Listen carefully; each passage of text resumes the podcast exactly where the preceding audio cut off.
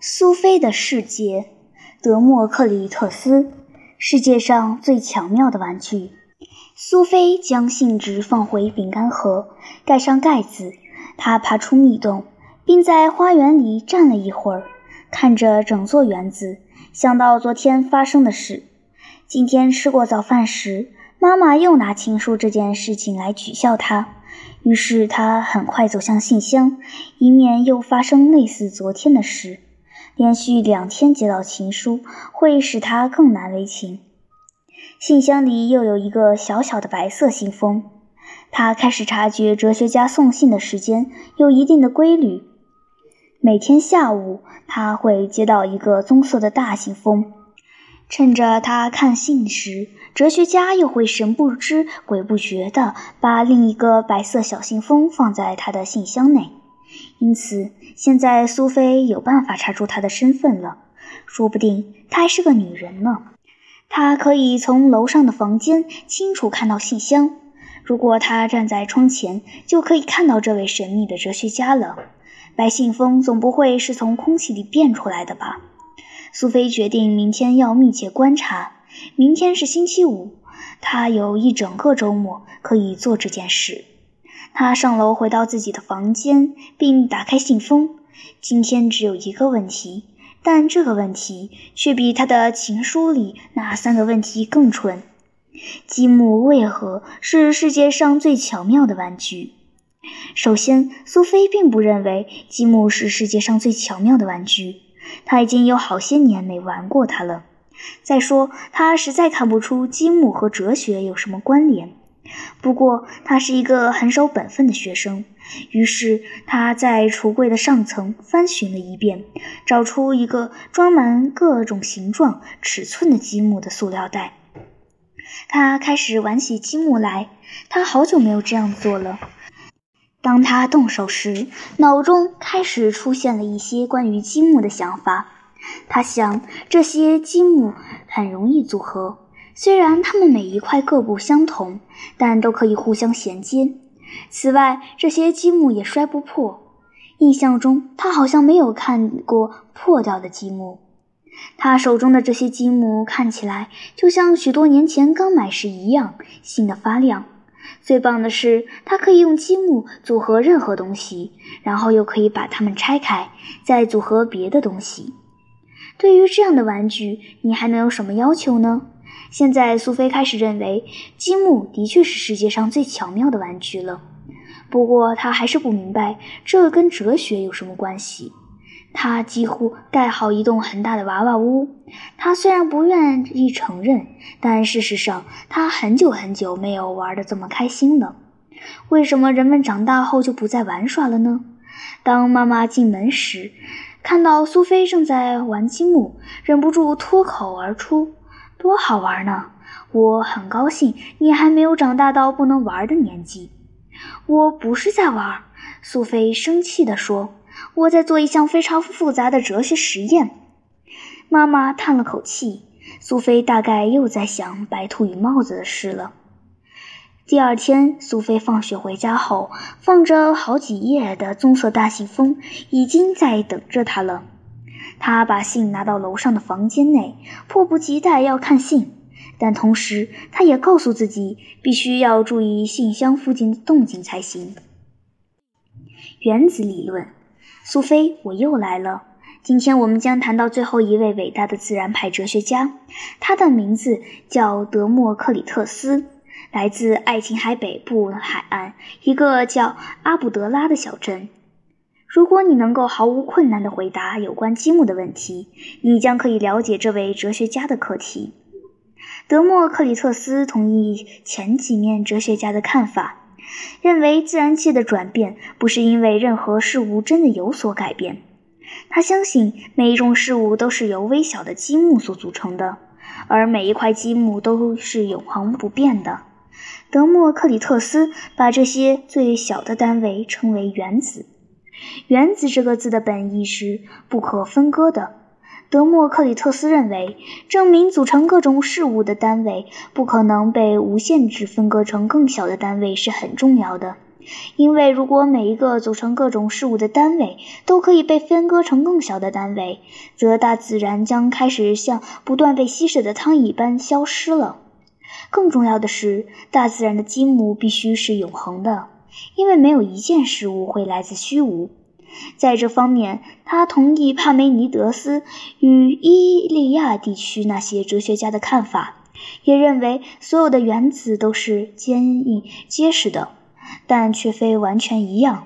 他说：“如果所有原子都一模一样，则我们将无法圆满解释它们何以能够聚成像罂粟花、橄榄树、羊皮、人发等各种不同的东西。”德谟克里特斯相信，大自然是由无数形状各异的原子组成的，其中有些是平滑的圆形，有些则是不规则的锯齿形。正因为它们形状如此不同，才可以组合在一起，成为各种不同的物体。然而，无论它们的数量和形状多么无穷无尽，它们都是永恒不变、不可被分割的。当一个物体，如一棵树或一只动物，死亡并分解时，原子就分散各处，并可用来组成新的物体。这些原子在空间中到处移动。但因为它们有钩与刺，因此可以组成我们周遭所见的事物。因此，现在你明白我问你积木问题的用意了吧？积木的性质多少与德莫克里特斯所说的原子相似，这也是为何积木如此好玩的原因。首先，它们是不可分割的；其次，它们有不同的形状与尺寸；它们是硬。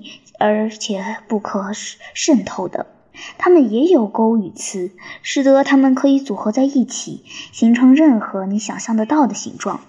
组合完成后，你也可以将它们拆掉，用同一批积木再组成新的东西。它们可以一再反复使用，这也是积木为何如此受到欢迎的原因。同一块积木今天可以用来造卡车，明天可以用来造城堡。我们也可以说，积木是永恒的玩具，因为父母小时候玩的积木可以拿给下一代玩。我们也可以用粘土来做东西，不过粘土不可以重复使用，因为它可以不断被分割成更小的单位。这些微小的单位不能够再度组合做成别的东西。今天我们可以确定，德谟克里特斯的原子理论或多或少是正确的。大自然的确是由聚散不定的不同原子组成的。我鼻头细胞里的一个氢原子，以前可能属于某只大象的鼻子；我心脏肌肉里的一个碳原子，从前可能在恐龙的尾巴上。不过，现代科学家已经发现，原子可以分裂为更小的基本粒子，我们称之为质子、中子和电子。也许这些粒子有一天也可以被分裂成更小的粒子，但物理学家一致认为，这样分裂下去一定会有一个极限，一定有一个组成大自然的最小单位。德谟克里特斯当年并没有现代的电子设备可以利用，他唯一的工具就是他的心灵。不过，在运用他理性思考之后，他其实也只能提出这样的答案。他既然接受没有任何事物会改变，没有任何事物来自虚无，没有任何事物会消失的说法，那么大自然必定是由可以一再聚散的无限小单位组成的。德谟克里特斯并不相信有任何力量或灵魂介入大自然的变化过程，他认为世间唯一存在的东西就只有原子与虚空。由于只相信物质的东西，因此我们称他为唯物论者。根据德谟克里特斯的说法，原子的移动并没有任何刻意的设计。在自然界中，每一件事物的发生都是相当机械化的。这并不是说每一件事都是偶然发生的，因为万事万物都遵从必要的必然法则。每一件事之所发生，都有一个自然的原因。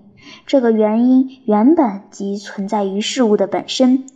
德谟克里特斯曾说过，他对发现新的自然法则比当波斯国王更有兴趣。德谟克里特斯认为，原子理论同时也解释了我们的感官何以会有知觉。我们之所以能感受到某样东西，是因为原子在空间中移动的缘故。我们之所以能看到月亮，是因为月亮原子穿透了我们的眼睛。然而，有关灵魂这档事又怎么说呢？它一定不可能是由原子、由物质组成的吧？事实上，那是可能的。德谟克里特斯认为，灵魂是由一种既圆又平滑的特别的灵魂原子组成。人死时，灵魂原子四处飞散，然后可能变成另一个新灵魂的一部分。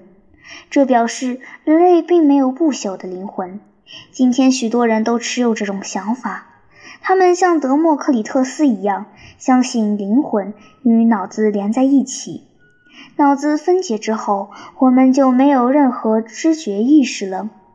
关于希腊的自然派哲学，我们暂时就讨论到德谟克里特斯的原子理论为止。